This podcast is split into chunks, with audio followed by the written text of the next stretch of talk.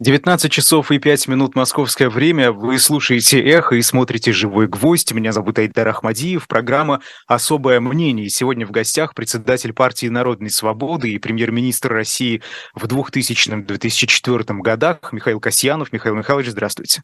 Да, добрый вечер. Рад вас видеть. Э, обращаюсь к зрителям. У нас есть чат, э, так как это прямой эфир э, на YouTube. Пожалуйста, отправляйте свои вопросы. Если останется время, мы обязательно на них обратим внимание. Ну, а начнем эфир по традиции с рекламы. Дело в том, что сегодня не одна книга, да, у меня целый список. Это те книги, которых осталось очень мало на складах дилетанта, shop.diletant.media. Вот, например, «Первое королевство» Британия во времена короля Артура книга замечательнейшая, я ее приобрел и планирую в ближайшее время прочесть. Она у меня в очереди 10 экземпляров осталось всего лишь. «Истинная правда. Языки средневекового правосудия» — это «Страдающий средневековье» серия, вообще один экземпляр. А, «Русские уроки истории» — 9 экземпляров. Эти книги очень быстро расходятся, и вот буквально остатки. Может быть, вы а, в течение ближайших минут успеете их себе урвать и заказать совершенно куда угодно. Без разницы, живете вы в России, в США или даже даже в Украине некоторые книги доходят и э, туда. Э, ну вот э, я конкретно на какой книге хотел бы остановиться. «Россия бунтажного века. Скандалы, интриги, расследования». Один экземпляр остался. Может быть, потом, конечно, на shop.diletant.media эти книги еще появятся. Это погружение в событий истории России 17 века, прервавшаяся династия Рюриковичей, самозванцы на троне, церковные реформы, бунты и смуты, знаковые события, да, которые определили название этой эпохи. Однако бунтажный век стал не только временем трагических событий в российской истории, он подарил э, нашей литературе, э, литературе первые стихи, способствовал появлению первой новостной газеты. Э, вы знаете, вот именно в это время происходит смена прежнего средневекового мировоззрения русского человека.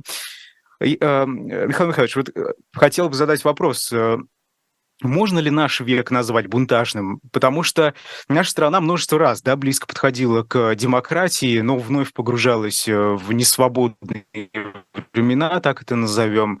Сегодняшние события приведут ли они к качественной смене мировоззрения современных россиян? Вот как вы думаете? Ну, мы говорим о 21 веке, я пока не склоняюсь к тому, чтобы назвать этот наш век монтажным. Э, но события по-всякому могут развиваться, безусловно, и для этого есть предпосылки, но пока я не вижу такой перспективы, пока у нас не очень, так скажем, э, ясное видение, что будет происходить. Я прежде всего имею в виду в России, и то накапливаемый негатив, который копится очень быстрыми темпами в России. Э, но пока я воздержусь от таких оценок, значит, да, пока я не вижу этих признаков. Желание у некоторых, у очень небольшого количества количество россиян такое есть, но я не вижу, что это может в ближайшее время, в ближайший год, два, три, не вижу, что это может э, вылиться в реальный такой, ну, скажем так, хороший, хорошего смысле бунт для смены власти, для, так сказать, смены мировоззрения, которое в России сегодня ужаснейшим образом, значит, Путин его, конечно, полностью искалечил, и оно даже трудно назвать это мировоззрением, то, что сегодня у многих россиян присутствует. Но, но ведь не обязателен бунт для того, чтобы мировоззрение поменялось. Даже сегодняшние события, да, они ведь э, каким-то э, образом меняют это мировоззрение, отношение э, к миру, отношение к окружающим. Мы знаем, что события в Украине, они даже внесли смуту да, в, в семейные дела, и люди между собой перестали общаться, или их отношения очень сильно испортились. Вот это вот с этой точки зрения? Ну, это, это правильно обозначаете, но я считаю, что это еще не созрело для того, чтобы дать такую оценку, как, как смена мировоззрения. Вот 91 год, э, коллапс Советского Союза, это была смена мировоззрения, безусловно. И я это даже говорю, потому что я сам прошел через эту ломку мировоззрения. Я, работаю в Советском Союзе в госплане, и вообще не мог себе представить, что общественное давление, общественное мнение через улицу, через давление на власть может сменить вообще конституционное устройство страны, сменить вообще скажем, понимание, что, что такое из себя представлял Советский Союз и Российская Федерация. Это было действительно ломка мировоззрения. Не только у меня, а у большинства россиян. Многие до сих пор не могут, а, а, скажем так, это пережить. Значит, но большинство, слава богу, значит, восприняли и новые, новые ценности, которые, которые э, присутствуют в окружающем нас мире, в Европе прежде всего, они, конечно, стали доминировать. И россияне, особенно молодое поколение, безусловно, ориентировано на эти ценности, на ценности права человека – это прежде всего главный приоритет.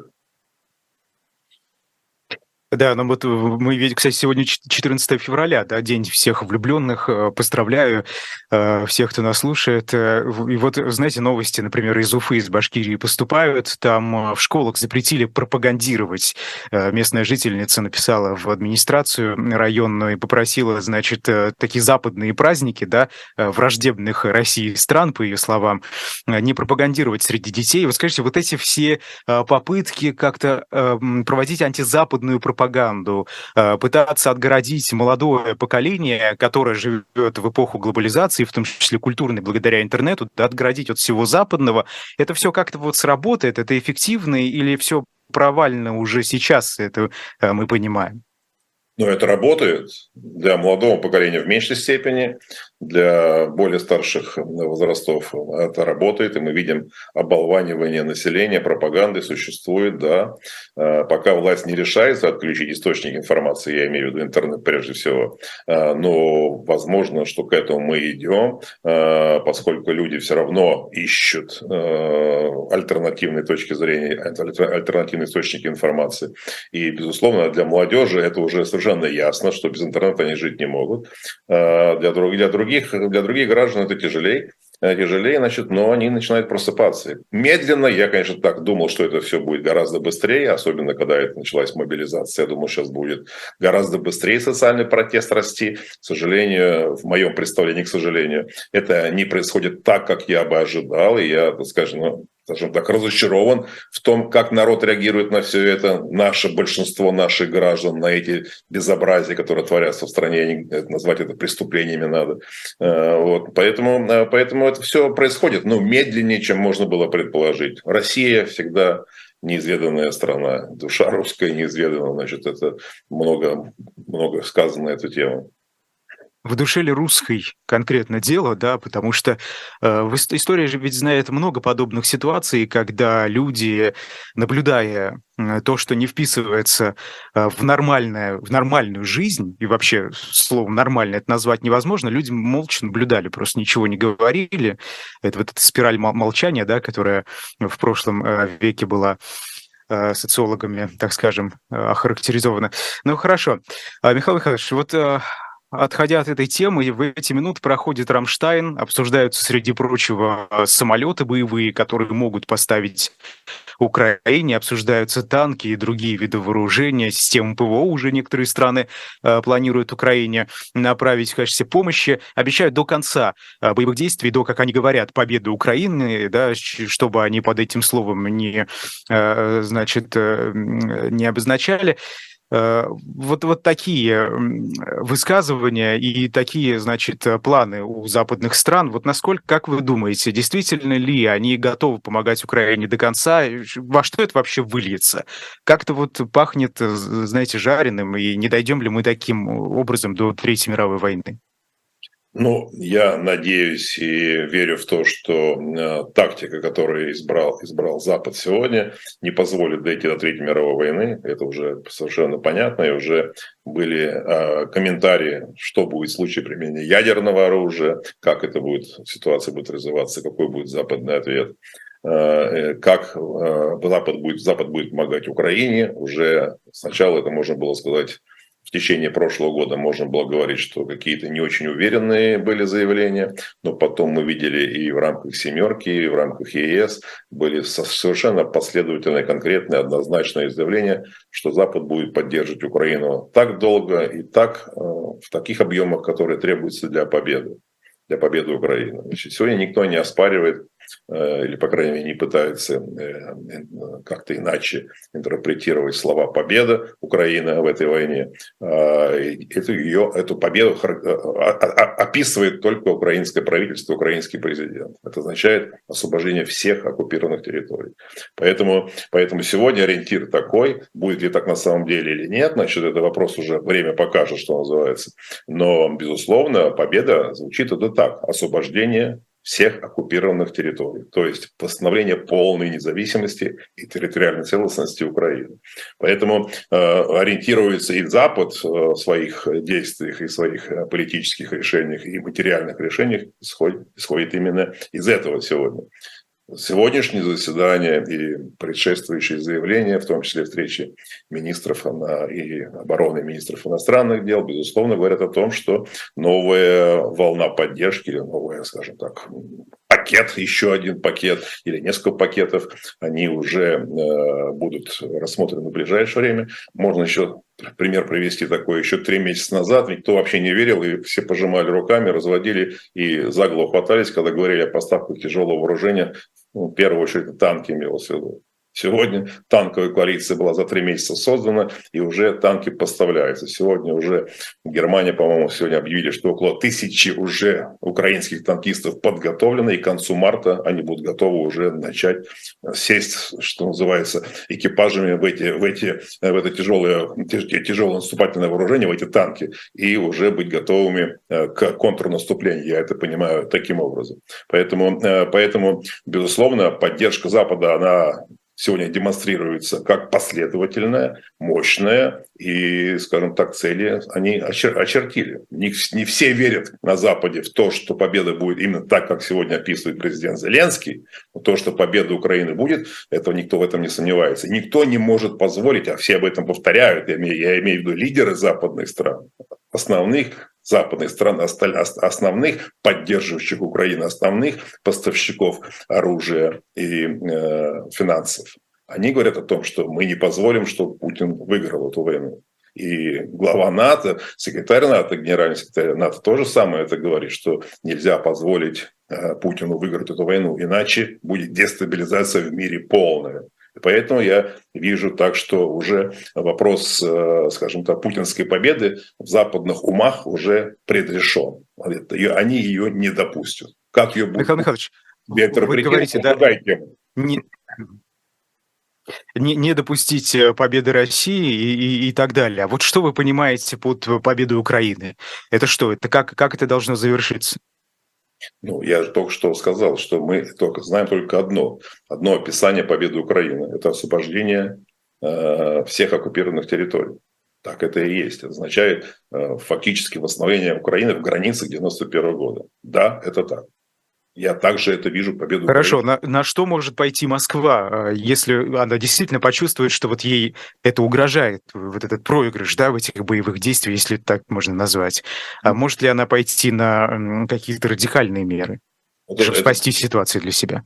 немножко другое. Значит, я, э, как описывает весь мир и Украина, победу Украины в этой войне, мы с вами сейчас только что, скажем так, пояснили друг другу.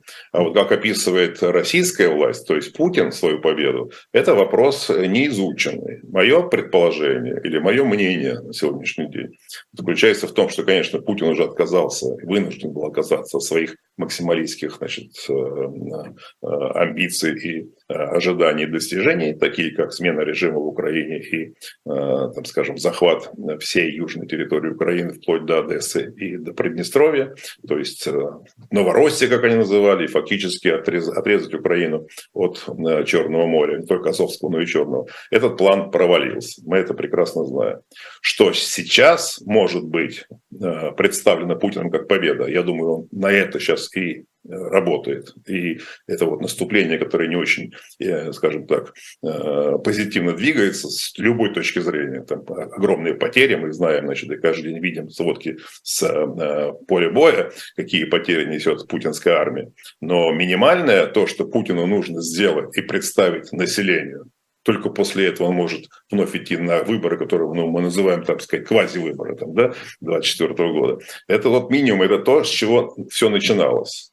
Когда Путин говорил об освобождении э, русских людей в Донбассе. То есть фактически тот, э, то, что уже присоединено и в Конституцию включено, э, это две области, две области полностью в административных границах Донецкой и Луганской области. Путин во что бы то ни стало должен полностью всю эту территорию занять. Пока у него это не получается, никто не понимает, зачем это нужно с точки зрения, так сказать, стратегической, с точки зрения э, э, э, войны, но с точки зрения политической Путину это нужно. Нужно показать, мы взяли Донбасс полностью, освободили, как они там говорят, там, от нацистов и так далее, все это весь бред можно не повторять. И вторая часть, которая очень важна, это, конечно, коридор между, между Крымом и Донбассом. Та часть Запорожской области, та часть Херсонской области, там, где сегодня в три ряда копают окопы и разные сооружения, это Путин хочет закрепить. И поэтому больше, на больше он претендовать не будет. И дальше ему нужно перемирие. То, что все, многие сегодня или некоторые призывают, давайте прекратим э, братоубийство или такие другие слова, которые неприемлемы в ситуации сегодняшнего дня. Так, вот, так. Говорят, давайте заморозим, давайте сделаем... Григорий Явлинский об этом, да, да, да, да. Новый замороженный конфликт, тех территориях, которые хочет Путин, а именно весь Донбасс и этот коридор, который сегодня существует. Это и есть победа Путина. Именно так он ее будет преподносить. И именно... Но подожди. Вы пропали, не, не слышу вас о, о прекращении огня. Он не говорит, что вот все, вот так останется и все. Он говорит, потом нужно дипломатическим путем уже э, дальше решать э, этот конфликт, э, но прекратить убивать людей. Вы немножко исчезли, я не слышал начала вашего вопроса. Скажите еще раз. Э, Григорий Явлинский э, опубликовал давно в газете свою статью с э, призывом прекратить, то есть прекращение огня. Он не говорит, что эти территории должны остаться за Россией, он говорит, что потом нужно дипломатическим путем уже решать этот конфликт, но перестать прямо сегодня убивать людей. Вот что не так с этой позицией Явлинского, если вы считаете, что с ней что-то не так? Я категорически считаю, что у нас категорически неправильная позиция. Потому что прекращение огня сегодня означает заморозить конфликт в той ситуации, как он есть. Это то, что было в 2015 году. Мы знаем Минск-1, Минск-2 и так далее. И мы знаем, что после этого происходило. Поэтому сегодня, когда мы движемся к тому, что может случиться, я надеюсь, что он произойдет, перелом э, в, э, ну, скажем, решающий момент на поле боя, и с помощью того вооружения и обучения, которое западные страны предоставляют сегодня Украине, украинской армии, что этот перелом произойдет, значит, э, в этой ситуации нельзя, это остав... нельзя ситуацию оставлять так, как она есть. Поэтому вопрос сегодня избыточного пацифизма, значит, он, конечно, излишен. Потому что сегодня не существует, э, скажем так, знаете, как это всегда говорят, война, значит, обе стороны где-то виноваты. Или, или не все так однозначно, как многие говорят. Это сегодня неприемлемое суждение вообще. Все совершенно однозначно. Есть агрессор, есть жертва. Ничего промежуточного нет. Поэтому нельзя оставлять жертву и еще мечтать, чтобы еще, так сказать, там как-то там э, э, э, жалели агрессора и какие-то там какое-то перемирие, перемирие устраивали. Нет, это, это сегодня неприемлемо, и поэтому, и поэтому я вижу, что и, по-моему, 90, 85 или 90 процентов украинского народа сегодня говорят о том, что мы все за то, чтобы продолжать войну. Даже если... 97%, да, это для Мюнхенского индекса безопасности опрос проводился, и они против вот, прекращения огня. Даже был вопрос, а если будет применено ядерное оружие, то, по-моему, процентов 90 или 87, что ли, процентов сказали, что если даже будет применено ядерное оружие, мы будем биться до конца. Ну Поэтому да, там... Настрой Украины и народа Украины совершенно однозначный. И о каком там перемирии и каком-то братоубийстве может идти речь. Никакого уже братства... Хорошо. Никакого. Михаил Михайлович, вот э, если обращаясь к тому же опросу, к его результатам, 83% украинцев считают, что пока Владимир Путин у власти в России, они никогда не будут э, в безопасности. Так ли это? Или есть все-таки какие-то сценарии, когда Владимир Путин или его э, сторонники нынешние, да, его окружение остаются у власти в России, и тогда Украине ничего не, не, не грозит? Вот такое возможно вообще? Если Путин и его сторонники, как долго они будут проходить, находиться у власти, так долго Украина будет находиться в опасности. Это сто процентов. Поэтому, поэтому ликвидация или исчезновение путинского режима – это и есть э, один из важнейших вопросов безопасности Украины, не только Украины. Это относится и к Молдове, это относится и к многим другим странам. И поэтому да. э, победа Украины – это начало конца путинского режима. И все это в мире понимают, и все хотят этого. Никто не хочет с Путиным, если даже он остается на какой-то период времени, никто не хочет с ним взаимодействовать. Означает, что мы полностью, Россия, путинская Россия полностью изолирована. Это страна-изгой. Путинская Россия – страна-изгой. Вопрос другой, какую мы хотим новую Россию, это другая тема уже. Она связана очень тесно. Но и мы обязательно о ней поговорим. Отвечая на ваш Михаил вопрос, Ходорковский да, Путин и его сторонники у власти – это опасность для всех. И для россиян в том числе. Хорошо. Э, Михаил Михайлович, вот вопрос задает слушатель. Э, как вы считаете, ну, мы про Явлинского говорили, является ли сейчас партия «Яблоко» какой-то реальной оппозиционной силой в России? И как вы видите ее перспективы? Станет ли она провластной, если не является сейчас таковой? Или ее постигнет судьба Парнаса? Я не понимаю, что такое постигнет судьба Парнаса. Э, вопрос, вопрос в другом, что, э, безусловно, э, скажем так, какие-то программные установки Яблока, они такие же, как и у Парнаса, такие ну, совершенно установки демократического государства. Вопрос другой. Сегодня страна находится в состоянии войны.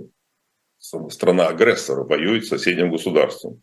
В этой ситуации, конечно, уже э, замер, замер, скажем так, э, лояльности власти или оппозиционности, он и совершенно иной. Я вам говорю о том, что я категорически против того, чтобы путинский режим существовал и с ним что-то надо мириться, какие-то перемирия. Э, партия Яблоко говорит иные вещи. То, что вы сами цитировали и вспоминали эту статью Явлинского, который говорил о том, что нужно перемирие, дипломатическое решение вопроса.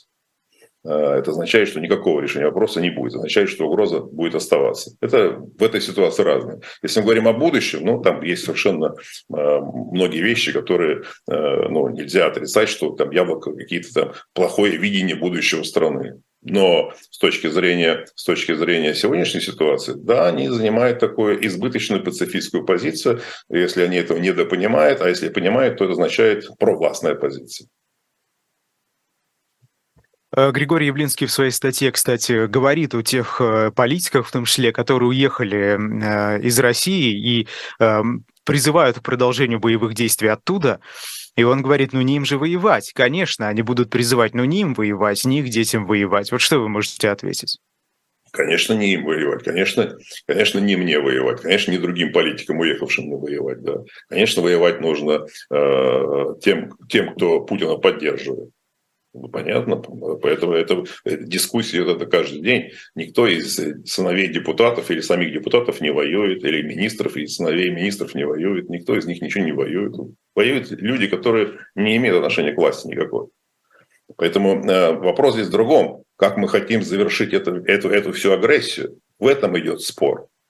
Я говорю, и многие другие политики, которые придерживаются такого же мнения, как я, что должна победить Украина как можно быстрее. Явлинский говорит, что Украина не может победить. Нужно перемирие и смириться с тем, что Путин делает. Я утрирую ну, смысл этого позвания. Примерно такой. Поэтому я с этим не согласен категорически. Украинцы с этим не согласны категорически. Хорошо, и вот заканчивая тему с яблоком, остались ли инструменты, ну хотя бы какой-то вот легальной политической борьбы сегодня в России, потому что мы видим, что многие сторонники яблока, э, среди них есть те, у кого есть мандаты, да, вот, например, Борис Вишневский в ЗАГС собрании Санкт-Петербурга, которые пытаются с трибун еще призывать там к запрету пропаганды и ядерной войны, к прекращению боевых действий, опять же, и так далее. Вот такие инструменты, они в сегодняшних условиях российских полезны, э, такая деятельность политическая? Все, что, все, что э, звучит и может быть услышано гражданами, все, конечно, это полезно. Это единственный способ сегодня работать.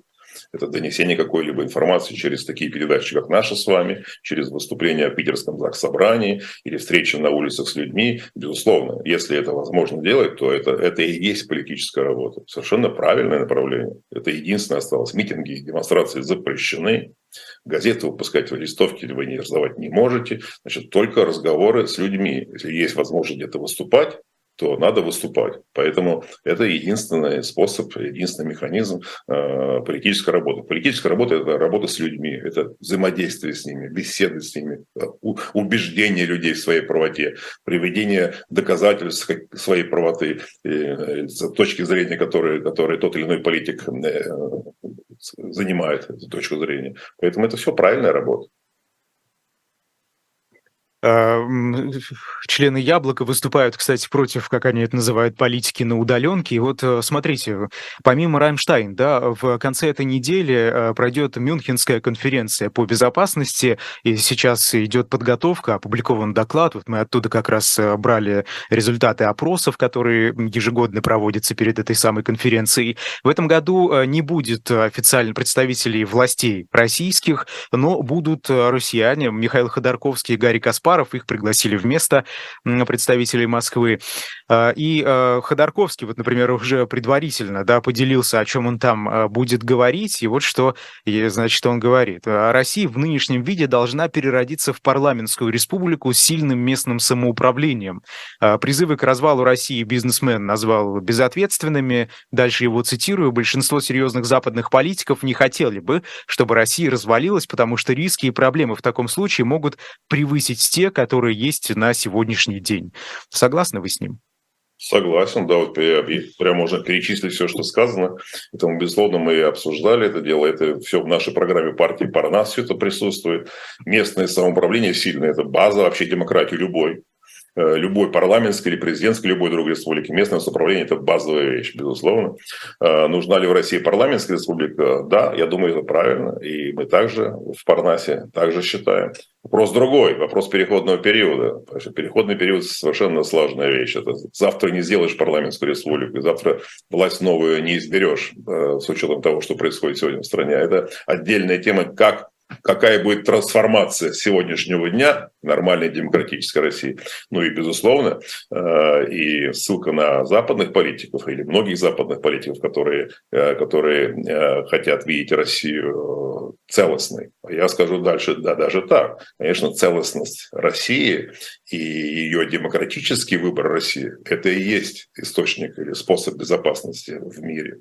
Только демократическая Россия может быть безопасной ее расчленение, ее, скажем так, какое-то э, э, отделение от нее новыми заборами, это, наоборот, формирование еще большей опасности. Поэтому, поэтому, когда я говорю о трансформации, конечно, мы понимаем, что завтра это не произойдет, что путинский режим а, будет рушиться не в один день и не, не в одну неделю, но, как я неоднократно и в вашей передаче говорил, там полтора-два года – это та серая зона, тот серый переходный период, который мы должны будем преодолеть. Очень ужасный, очень непредсказуемый период, когда можно дойти все-таки до нормальных выборов и после этого формировать уже реальное, реальное демократическое государство, по крайней мере, институты демократического государства. Как у нас раньше, у нас не было никогда демократии в России. Но у нас были созданы институты, и они начали развиваться. Мы не успели построить демократию, Путин все эти институты просто разрушил, скажем так, до основания. Поэтому все он придется делать все заново. Только Путина обвиняете в разрушении этих институтов? Путина и, конечно, его тех людей, которые с ним это все это делают. Не один же он разрушает, он командует, руководит, значит... Э, Вы были с ним 4 года премьер-министром. Я был премьер-министром, мы строили демократическое государство, они разрушали его. Строили свободную рыночную экономику, успешно строили. Тот период путинский... Мы помним давление на свободные СМИ, например, НТВ.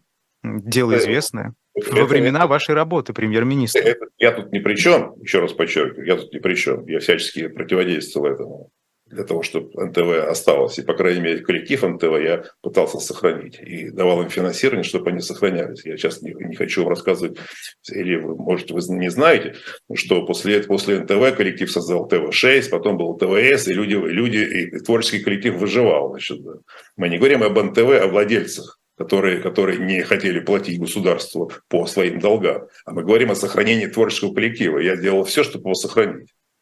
Поэтому в то время, конечно, э, в первый период были ошибки, был и Беслан, э, э, Беслан, прошу прощения, был позднее, уже, уже после моего ухода, это был Нордост, конечно, были проблемы, и, и Первый канал, значит, был, значит, переформатирован, НТВ было переформатировано, значит, да, но в то время мы не разрушали основы демократического государства. Только начиналось ощущение того, что выборы станут вообще невозможными. И еще в восьмом году мы верили, что в восьмом году еще был шанс, что президентские выборы и выборы седьмого года парламентские еще могли изменить ситуацию. И мы все участвовали в этом деле для того, чтобы попытаться это сделать. Но Путин не позволил. И тогда всячески уже тогда уже прошел окончательный поворот. Начиная с 2005 года, с массового передела собственности и давления на бизнес, и давления на, на политические партии. Вы помните, что из 44 партий оставили только 6 или 7. Все были подконтрольны Путину. То есть политическое пространство было сжато до предела. И горлышко э, входа в политическую жизнь контролировал лич, лично Путин. Но с тех пор, уже с восьмого года, да. Э, Михаил позднее, позднее уже агрессии против Грузии. Вот уже все пошло уже, мы дальше уже можно перечислять. Уже дальше уже и Крым, и Донбасс, и то, что сегодня мы имеем. Да, об этом много говорится. А, вы знаете, вот э, говоря о России будущего, дело в том, что совсем недавно в Брюсселе прошел э, форум свободных народов России, он так называется, и там выступили активисты из разных регионов российских, а, в том числе там, знаете, были разные сепаратистские идеи. И вот а, а, что, что интересно, да, вот вы, вы, вы как к этому относитесь? Эти люди называют себя протопарламентами некоторые. А, татарские активисты вот избрали нового премьер-министра правительства в изгнании, как они это называют. И, а, и идеи этих людей некоторые, ну, они, мягко говоря, такие сомнительные. Вот вы этих людей представляете в России будущего? Как-то их можно встроить в ту идею России, которую вот э, вы видите, да, и там Михаил Ходорковский, который считает, что Россия вот э, такая, какая она есть, должна быть. Смотрите, если говорить о конкретных этих людях, значит, одно. Если говорить об идеях, которые эти люди несут, некоторые идеи, то это другое. Значит, о людях, скажу так, это люди или недопонимающие реалии, или просто чудаки. Ну, третье, конечно, это провокаторы. Значит, я не знаю, кто эти люди, но я к этим идеям, которые они сегодня высказывают, отношусь категорически отрицательно. Вопрос другое. Будущее устройство России. Это совершенно чувствительный, очень важнейший вопрос сохранения Российской Федерации как целостного государства. Это, конечно, это полная федерализация, это федеральное устройство, реальное, не, не, не, не э, э, имитация этого, то, что э, было, и Путин вообще растоптал даже имитацию, там ничего сегодня не существует вообще, а реальный федерализм. И это э, совершенно понятно, как можно это сделать. У нас тоже в нашей программе партии Парнас все это тоже расписано, значит, как это, как это делается.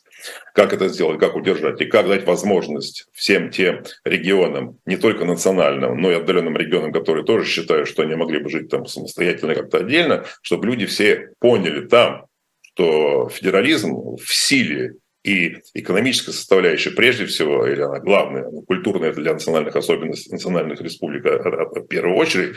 А второе, конечно, это базовое, это социально-экономическое устройство и право управлять своей, своей жизнью на, на, на территории, где они живут. Поэтому это должно быть обеспечено через, через федеральное устройство, реальное федеральное устройство страны. И я уверен, что все граждане, ответственные люди, проживающие там, значит, они это примут, и Россия сохранится в своих, своих э, полных границах, э, без какого-то развала или расчленения, как многие из этих вот представителей там, сегодня пытаются это высказать, значит, и продемонстрировать, что это желание народа. Нет такого желания у людей Российской Федерации. Но вот политик Илья Яшин э, призывает мировое сообщество не обвинять всех россиян в боевых действиях против Украины. Он написал статью для журнала Time. Э, сам Яшин находится в СИЗО сейчас. Вот э, вы знаете, вы согласны с ним, что всех россиян обвинять нельзя? Мы видим разного рода высказывания, в том числе западных политиков, которые придерживаются идеи коллективной ответственности, даже коллективной вины. А, здесь только раз две вещи правильно сказали. Коллективная ответственность, коллективная вина. Что отнош... А, в отношении вины я категорически против.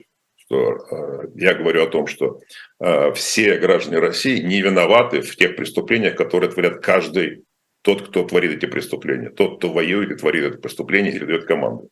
Они не виновны. Но все, конечно, ответственны. Мы все ответственны за то, что происходит. И эта ответственность, она просто так не исчезнет. И она будет, эта ответственность выражаться в том, что жить российские граждане будут не очень хорошо, а я бы сказал даже плохо. Потому что эта ответственность говорит о том, еще не, не, дает о себе знать в том, что э, придется еще, э, скажем, расплачиваться за агрессию тех правителей, которых сегодня российские граждане терпят. Виновны они? Они не убивали, они не давали приказ, они невиновны. Виновны те, кто совершает эти преступления, кто дает приказы совершать эти преступления. Они все преступники. Но ответственны мы все. Поэтому это две, две разные категории э, в понимании. Но нельзя говорить, что мы вообще ни при чем и, и никак не... Тот, кто мог, боролся с этой властью. Навальный боролся, Яшин боролся, Парнас боролся, многие другие боролись на выборах, без выборов, значит, там нас на улицах на, наши, наши демонстрации избивали и так далее, и так далее. В силу своих возможностей мы боролись. Не смогли при, при остановить того, что происходит. Другие не боролись. Но все мы ответственны за это. Мы не виновны в агрессии, в войне, в убийствах. Но мы ответственны за то, что эта власть сегодня творит. Ну вот э, по, по Ясперсу, да, который как раз делит э, эту самую вину, уголовная, политическая, метафизическая, моральная и так далее. А, хорошо. А, в Подмосковье покончил с собой бывший замглавы центра Э Макаров. И вот как, значит, агентству ТАСС сообщили, что Э, сообщили в правоохранительных органах об этом. Э, месяцем ранее полицейский, который отвечал за возбуждение дела в отношении оппозиционеров и журналистов, был уволен э, с должности. Вот такое, как бы это назвать, радикальное, что ли, поведение, такие решения тех, кто причастен к машине государственных репрессий, говорит о чем-нибудь, о настроениях элит, например, о настроениях силового сектора или нет? Или это такой частный случай, о котором говорить мы не стоит? Мы просто не знаем, мы не знаем истинных причин э, этого самоубийства. Но понятно, если это какое-то переосмысление человеком того, что он творил, значит, то это, это можно говорить о том, что существует какой-то вот э, э, скажем так, разлад или переосмысление в элитах вообще того, что они творят, что это происходит. Но сейчас предполагать и спекулировать и выдумывать, но нет фактуры если это так. Если, может, какая-то другая причина, какая-то личная причина была у человека застрелиться. Мы не знаем этого, нет никакой, никакой информации. Мы просто знаем, что самоубийство, и мы знаем, что он был зам э, начальника ну, там, управления Э. Все, больше, больше ничего не знаем. Если будете больше информации, можно делать какие-то предположения, можно делать какие-то выводы, какие-то прогнозы. Значит, да. Но я думаю, что, конечно, это все не, не все эти люди роботы и просто, так сказать, фанатики. Значит, конечно, у многих э, какая-то, какой-то элемент совести, и совести еще остается. Они думали, что это так ничего, это так пошутим, значит, э, чуть-чуть там, так сказать, с ребятами поиграемся, значит, а то, что сегодня происходит, это уже никакая не игра, это преступление на преступление.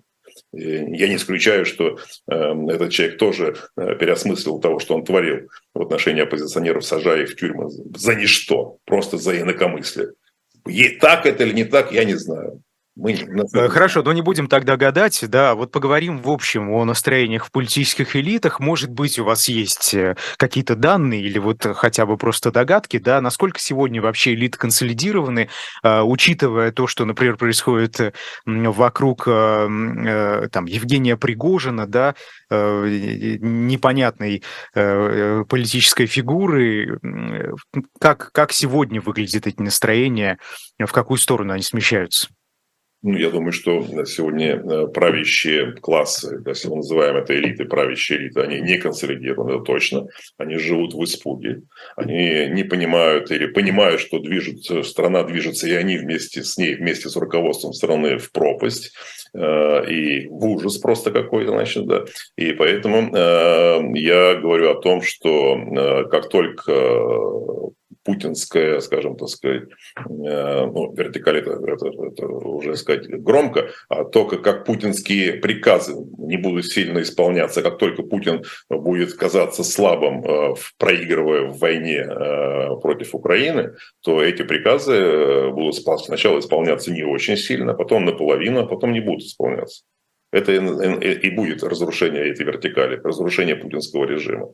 Поэтому все к этому идет. Когда это случится, поэтому главный триггер или главная, так сказать, точка перелома – это э, победа, победа Украины. Победа Украины и поражение Путина. Путин не хочет, и поэтому, как мы уже с вами в начале передачи говорили, он хочет все представить победой. И а, полная оккупация Донбасса, и сохранение коридора а, между Крымом и Донбассом, это он будет преподнесено как победа. Конечно, никакая не победа в сравнении с тем, что а, сначала изначально какие заявки были сделаны и как весь мир на это реагировал. Но Путину это будет представлено как победа. Поэтому и, и, и путинские, путинское окружение также все это рассматривает. Поэтому сегодня для них сохранение Путина – это сохранение их вообще, так сказать, ну, существования хотя бы в той форме, и хорошей она или плохой, в которой они есть. Э, дальнейшая судьба всех, конечно, страшит. Безусловно, это так. Никакого единения консолидации в этих, в этих ритах нет. И, и консолидация есть на основе испуга. Испуга быть посаженными в тюрьму. Вот все, что движет ими сегодня. Или не, не движет, а соединяет их вместе. А, ну, разве нельзя взять и уехать, например? Ну, нельзя. Ну, просто покинуть, отойти от дел. Э, почему? Почему нельзя? Какому там министру, а не, не замминистру, тем более министру, конечно, нельзя так сделать. Конечно, нет. А что будет?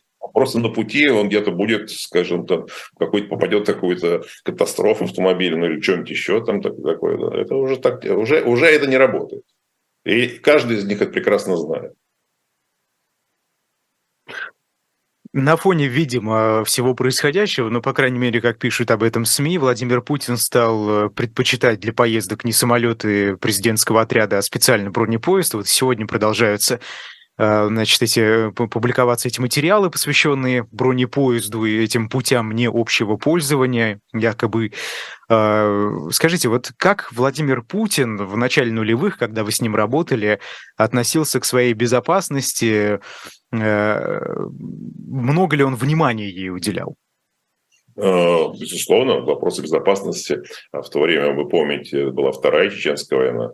Э, это вопрос безопасности, вопрос номер один. Сегодня э, просто эти, эти, эти, эти риски, как я понимаю, его служба безопасности оценивает как более высокими, и поэтому э, возможности или способы охраны государственных, государственного объекта, государственных лиц, значит, они увеличиваются. Безусловно, это так. Значит, ну, поезд существовал и прежде, сейчас наверное, видимо, будет новый поезд. Я сегодня тоже прочитал, что в 2015 году уже построен будет новый поезд. Но это существовало и прежде. Секундочку, поезд был еще при вас?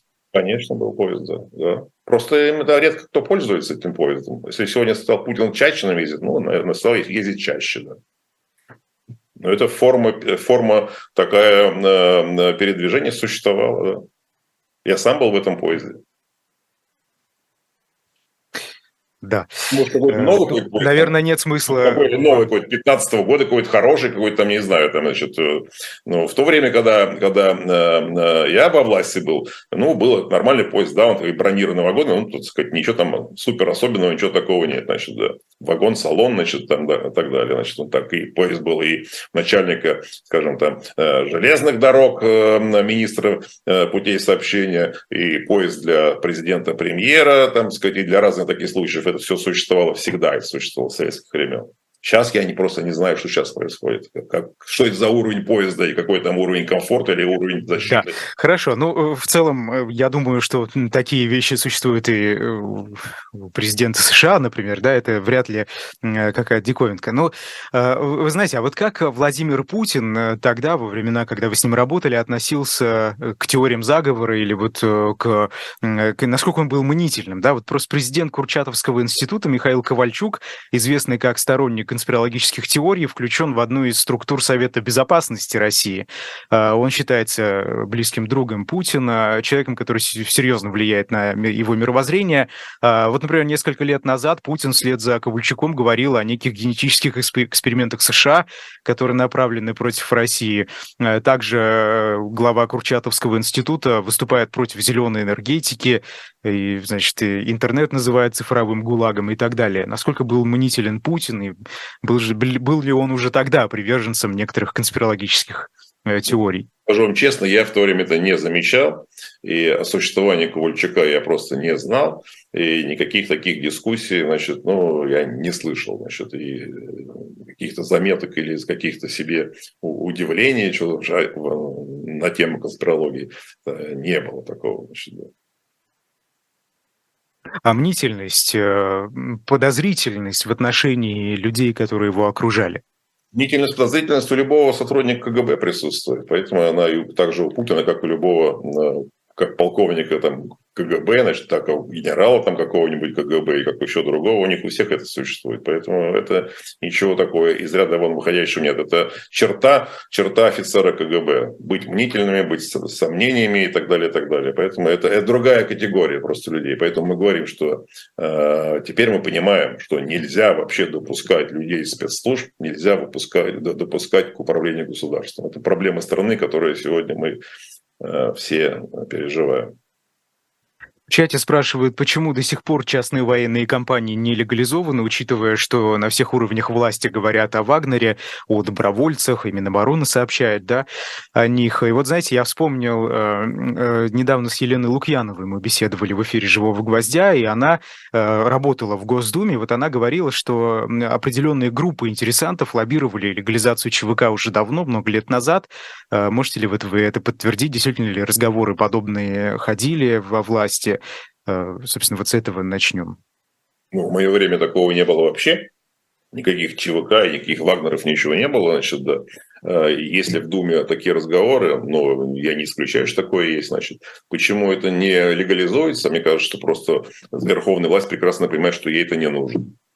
Поэтому лучше пусть они существуют в серой зоне, это будет проще ими управлять, так как мы сегодня видим и происходит. Хотят Хочет Путин, чтобы ЧВК «Вагнер» сыграл какую-то роль на э, поле боя. Они какую-то роль сыграли, потом раз их минимизировали их роль. Они опять в серой зоне. Поэтому я, э, это способ управления. Э, никакой, никакого смысла в легализации этих структур я просто не вижу с точки зрения Путина и его ближайшего окружения. Ну как же, власть э, почти всегда старалась, ну хотя бы какие-то декорации построить, вот это видение того, что их действия легальны, э, как это в электоральных автократиях и происходит. Почему вот сейчас-то они эти декорации до сих пор не построили, уже год прошел? Я не вижу просто смысла, почему нужно строить эти декорации. Значит, когда нужно их использовать, они их используют. Еще, еще полгода, полгода назад они все отрицали, что такое существует. Сам Пригожин отрицал свою причастность к ЧВК Вагнера. И власти отрицали, что нет никаких у нас там подразделений или организаций.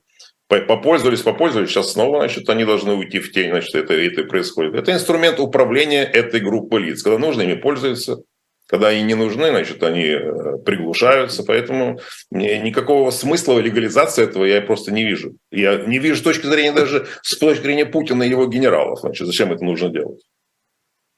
А вот эти видеозаписи, уже вторая, которая появилась в интернете, где э, заключенного, который э, воевал на стороне Вагнера, России, да, якобы убивают кувалдой, это что, это попытка напугать определенные, э, значит, группировки внутри элиты или, или что, сигнал кому-то?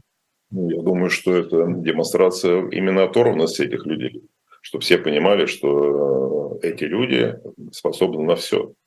И Все это кто? Кто это должен понять? И Все... от кого это идет сигнал?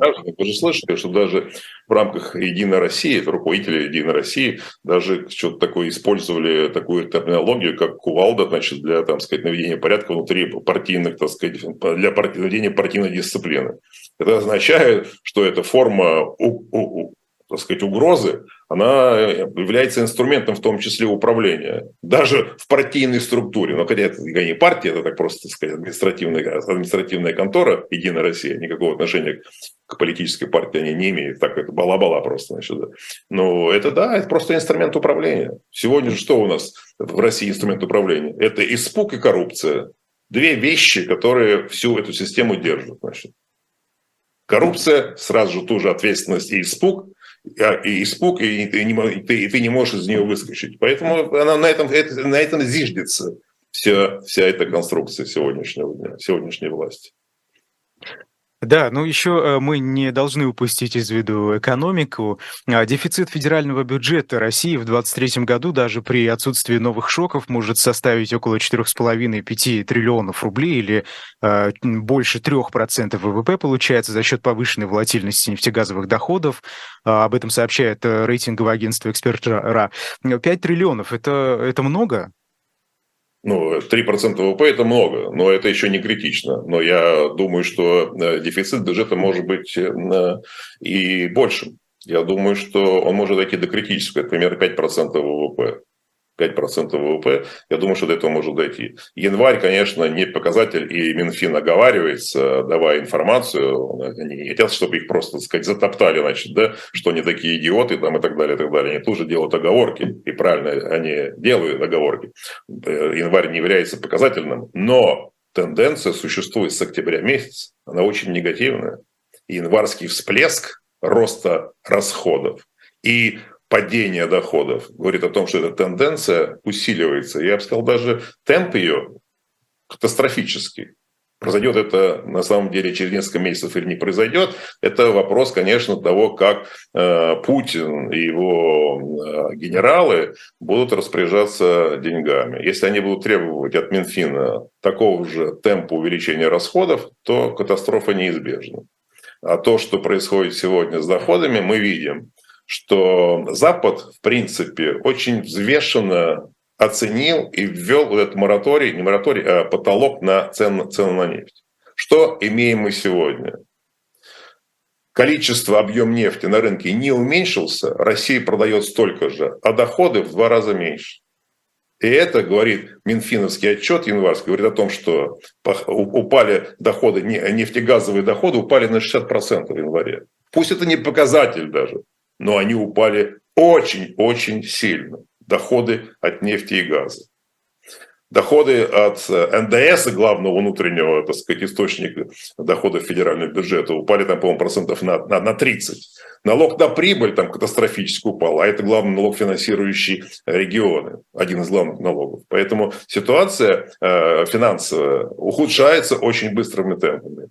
Кажется, что может даже катастрофическими темпами, если январская ситуация повторится в феврале и в марте и так далее. Но пока... Если повторится по, э, по доходам и расходам, или, или как? И, и, Главное, или, если по доходам даже. Я, я же я говорю, что э, э, дефицит бюджета может быть не э, по, по, в году, может быть не, не, не 3% от ВВП, может быть и до 5%. А это уже критическая вещь. И то, что будет происходить с рублем тогда, это будет, будет, будет большая проблема. Все вместе будет. Все факторы будут работать вместе. Пока системные либералы, то, что так называемые, значит, ситуацию удерживают.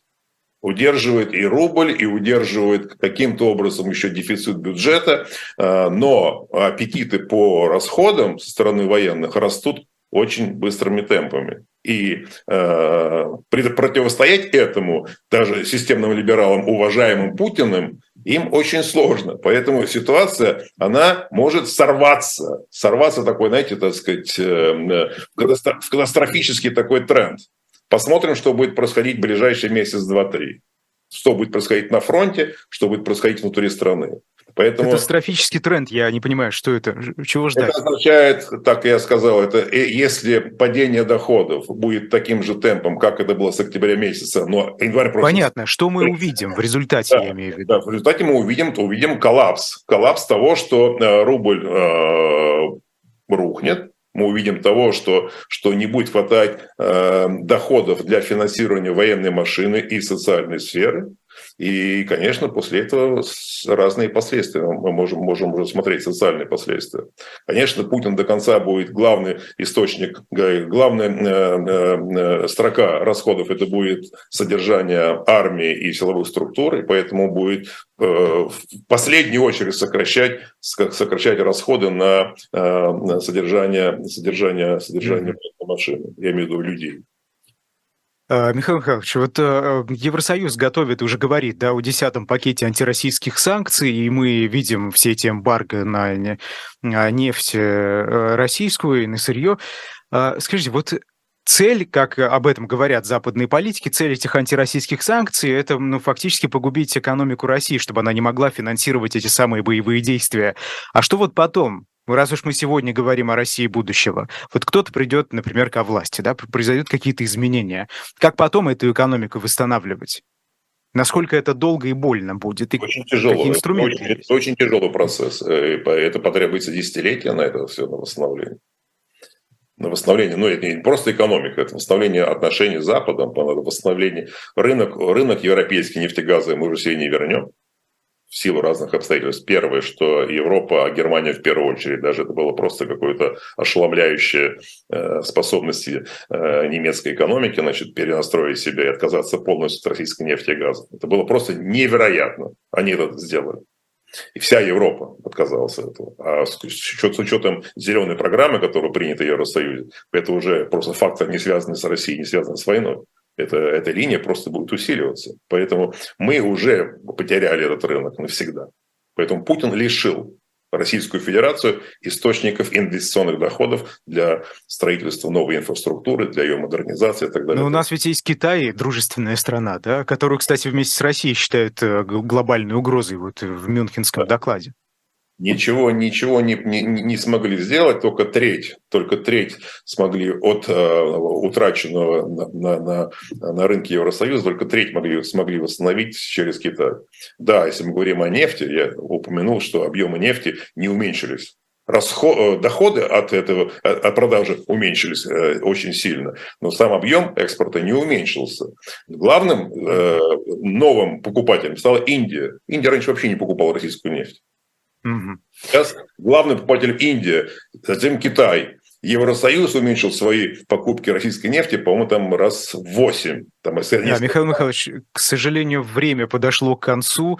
Это была программа «Особое мнение». Председатель партии «Народной свободы» Михаил Касьянов был сегодня в гостях. И сразу после нас, кстати, в продолжении э, разговора будет только хуже. Как меняется жизнь россиян в 2023 году. Это программа «Мани Talks», Евгений Гунтмахер и Маша Майерс. Так что не переключайтесь. До свидания и спасибо.